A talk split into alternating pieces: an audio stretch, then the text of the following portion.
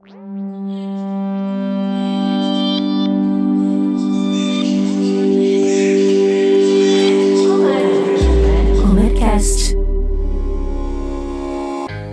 Olá, eu sou Renato Augusto Melconian. E eu sou a Patrícia Reis. E esse é o Comercast, o podcast de conteúdos do setor elétrico. Toda semana entrevistamos um especialista da Comerc sobre um assunto que está em alta e também falamos as principais notícias do setor. Hoje vamos receber novamente Wagner Mancini, da Nexo e Eficiência, para aprofundarmos nossa conversa sobre eficiência energética, que em definição básica e resumida seria fazer o mesmo com menos. Em outras palavras, a eficiência energética envolve obter o mesmo produto na sua residência, escritório ou indústria consumindo menos. E por que é tão importante investir em eficiência energética? A tarifa de energia elétrica é um item cada vez mais relevante no orçamento doméstico e, sobretudo, no empresarial. Mas economizar energia é um tema que não diz respeito apenas ao bolso do consumidor, é também um tema de sustentabilidade. O caminho seguro para distribuir de maneira inteligente a energia que chega até você é adquirir bons equipamentos eletrônicos e elétricos, que sejam modernos, regulados e que façam parte do grupo de produtos eficientes pelo selo do Imetro, o Instituto Nacional de Metrologia, Qualidade e Tecnologia. Substituir lâmpadas incandescentes pelas de LED também faz parte do roteiro de eficiência energética.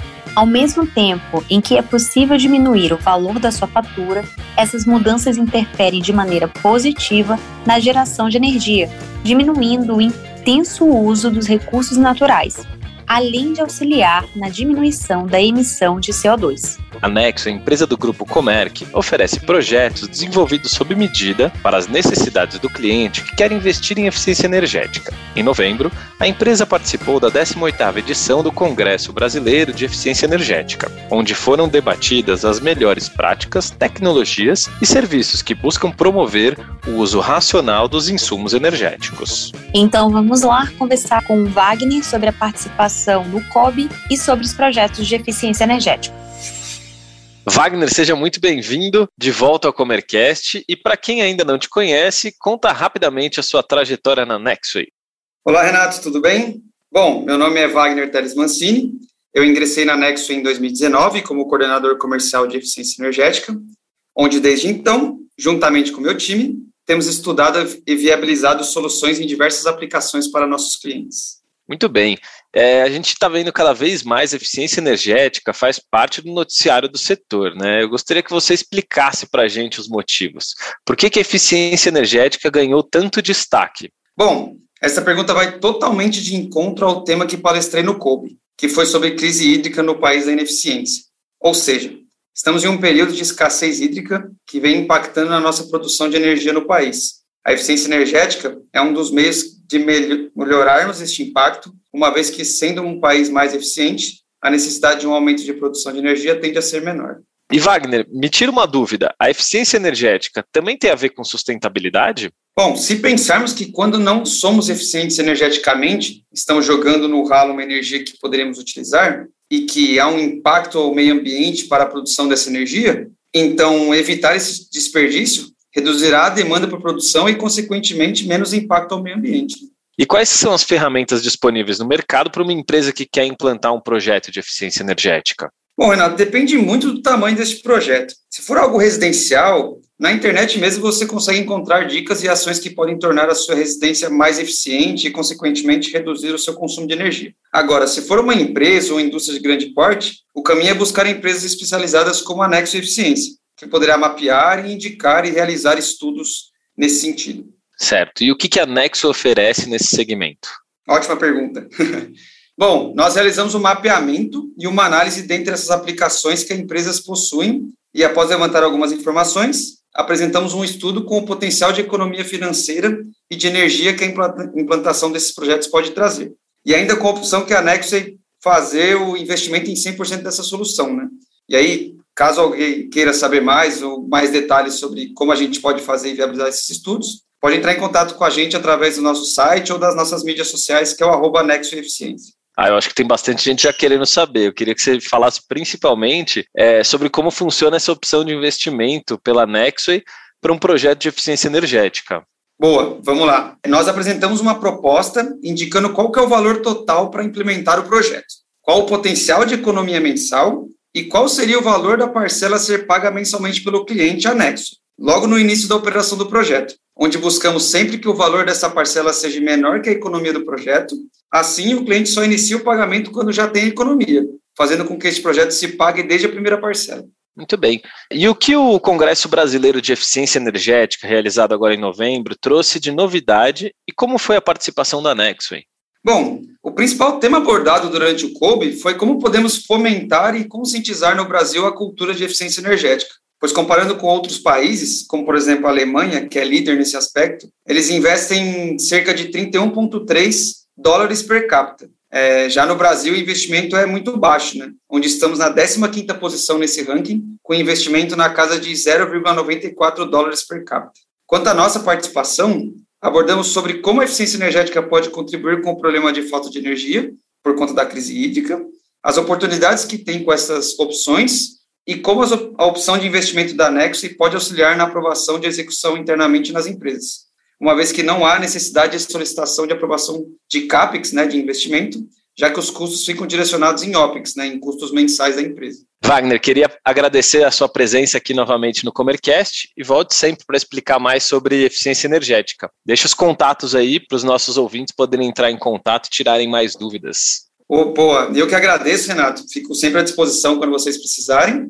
É, e novamente deixo o convite aqui, vocês podem me procurar no, no LinkedIn, né, pelo meu nome mesmo, Wagner Mancini, ou entrar em contato pela Nexo, né, através das nossas redes sociais, né, no arroba Nexo Eficiência, como eu comentei, ou através do nosso site também. Lá vão ter algumas informações sobre a Nexo e também o nosso contato para vocês falarem conosco. O setor elétrico espera, para os próximos dias, o anúncio de um novo socorro autorizado pelo governo federal para reduzir o déficit da conta bandeiras em 2021. A autorização deve ser feita via medida provisória e o financiamento será contratado e administrado pela Câmara de Comercialização de Energia Elétrica, junto a um sindicato de bancos coordenados pelo BNDES. Lembrando que a conta bandeiras existe desde 2015 e foi criada com um decreto presidencial para administrar os recursos decorrentes da aplicação das bandeiras tarifárias pela ANEEL. O pagamento do novo empréstimo será diluído na conta de luz cobrada pelas distribuidoras aos consumidores, em um prazo estimado entre 4 e 5 anos. Segundo a expectativa do setor elétrico, o novo empréstimo deve ficar na casa de 15 bilhões de reais.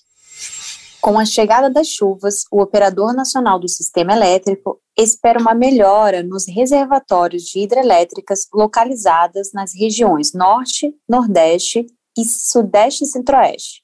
A estimativa é de que os reservatórios da região Nordeste cheguem a 47,5% de sua capacidade até o fim do mês, seguidos pelos da região Norte, com 40,6%. Na região Sudeste e Centro-Oeste, onde se encontram os principais reservatórios do país e onde a situação é mais crítica por causa da longa estiagem, o nível dos reservatórios deve continuar a subir em dezembro, fechando o mês em 26,1%. Já os reservatórios do Sul apresentam queda e chegarão ao fim do mês com 49,9% de sua capacidade. Em reunião realizada no dia 1 de dezembro, o Comitê de Monitoramento do Setor Elétrico decidiu estabelecer um limite de 15 mil megawatts para o despacho adicional de recursos para atendimento do Sistema Interligado Nacional, incluindo geração de usinas térmicas e importação de energia. A decisão foi tomada com base na análise do comportamento do regime de chuvas. Nesta reunião, o Conselho traçou um cenário mais positivo para o atendimento da demanda ao longo do próximo ano sem necessidade de uso da reserva operativa. Em nota, o Ministério de Minas e Energia explicou que, conforme informado pelo ONS, com um período de chuva já configurado e consequente melhoria nas condições do solo, houve aumento na afluência observada, especialmente nos submercados Sudeste, Centro-Oeste, Norte e Nordeste do país. Como resultado, foi possível dar continuidade ao preenchimento dos reservatórios de relevantes usinas hidroelétricas, contribuindo para o aumento do armazenamento equivalente de todos os submercados, com exceção do norte, em comparação ao fim de outubro de 2021. Um estudo feito pela Câmara de Comercialização de Energia Elétrica mostrou que São Paulo, Minas Gerais e Rio Grande do Sul são os estados que mais concentram unidades consumidoras que já poderiam fazer parte do mercado livre de energia.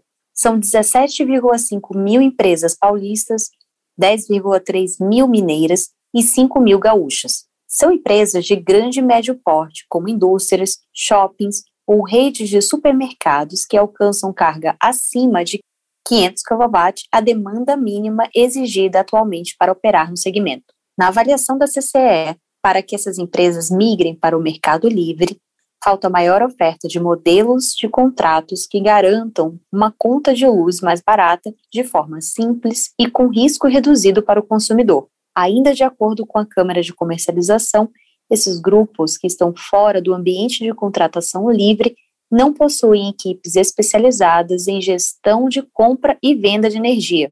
Com a migração para o mercado livre, as empresas poderiam ter um fornecimento de energia potencialmente mais baixo que no mercado regulado e mais adequado às suas necessidades individuais. E se você ainda não é consumidor livre e deseja fazer um estudo de viabilidade para a migração, acesse comerc.com.br e fale conosco. Para ficar informado sobre as notícias do setor, acesse megawatt.energy. E para conhecer mais sobre todas as soluções de energia que oferecemos, acesse comerc.com.br. Siga-nos também nas nossas redes sociais. Estamos presentes no LinkedIn e Instagram com o arroba Comerc Energia. Até, Até a, próxima. próxima.